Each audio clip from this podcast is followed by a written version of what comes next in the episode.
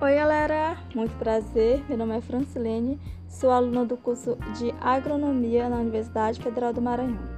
Hoje eu estou aqui para falar um pouco sobre a agricultura de precisão.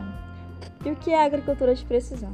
Segundo o Senar, a agricultura de precisão é um sistema de gerenciamento agrícola que cresce no país na medida que as informações sobre conceitos, técnicas e vantagens chegam ao produtor rural.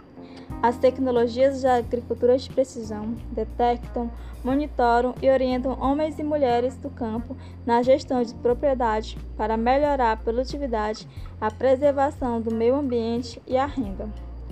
A agricultura de precisão começou com as tecnologias das máquinas dotadas de receptores, GPS e geração de mapas de produtividade.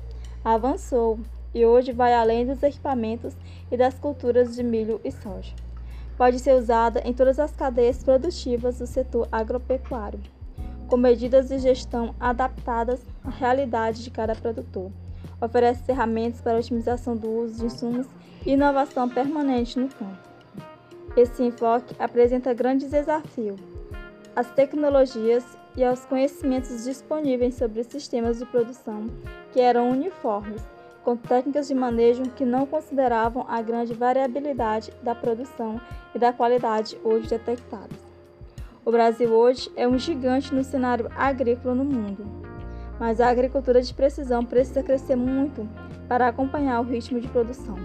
Muitos produtores ainda associam a agricultura de precisão a um pacote de mágico que chega ao campo via satélite com soluções para os problemas da agricultura,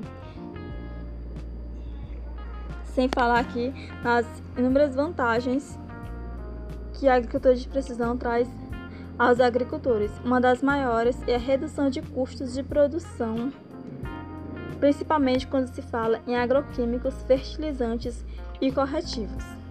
Centros especializados em pesquisas sobre a agricultura de precisão indicam que é possível obter, em média, a redução de 20 até 30% no custo de insumos como calcário, fósforo e potássio.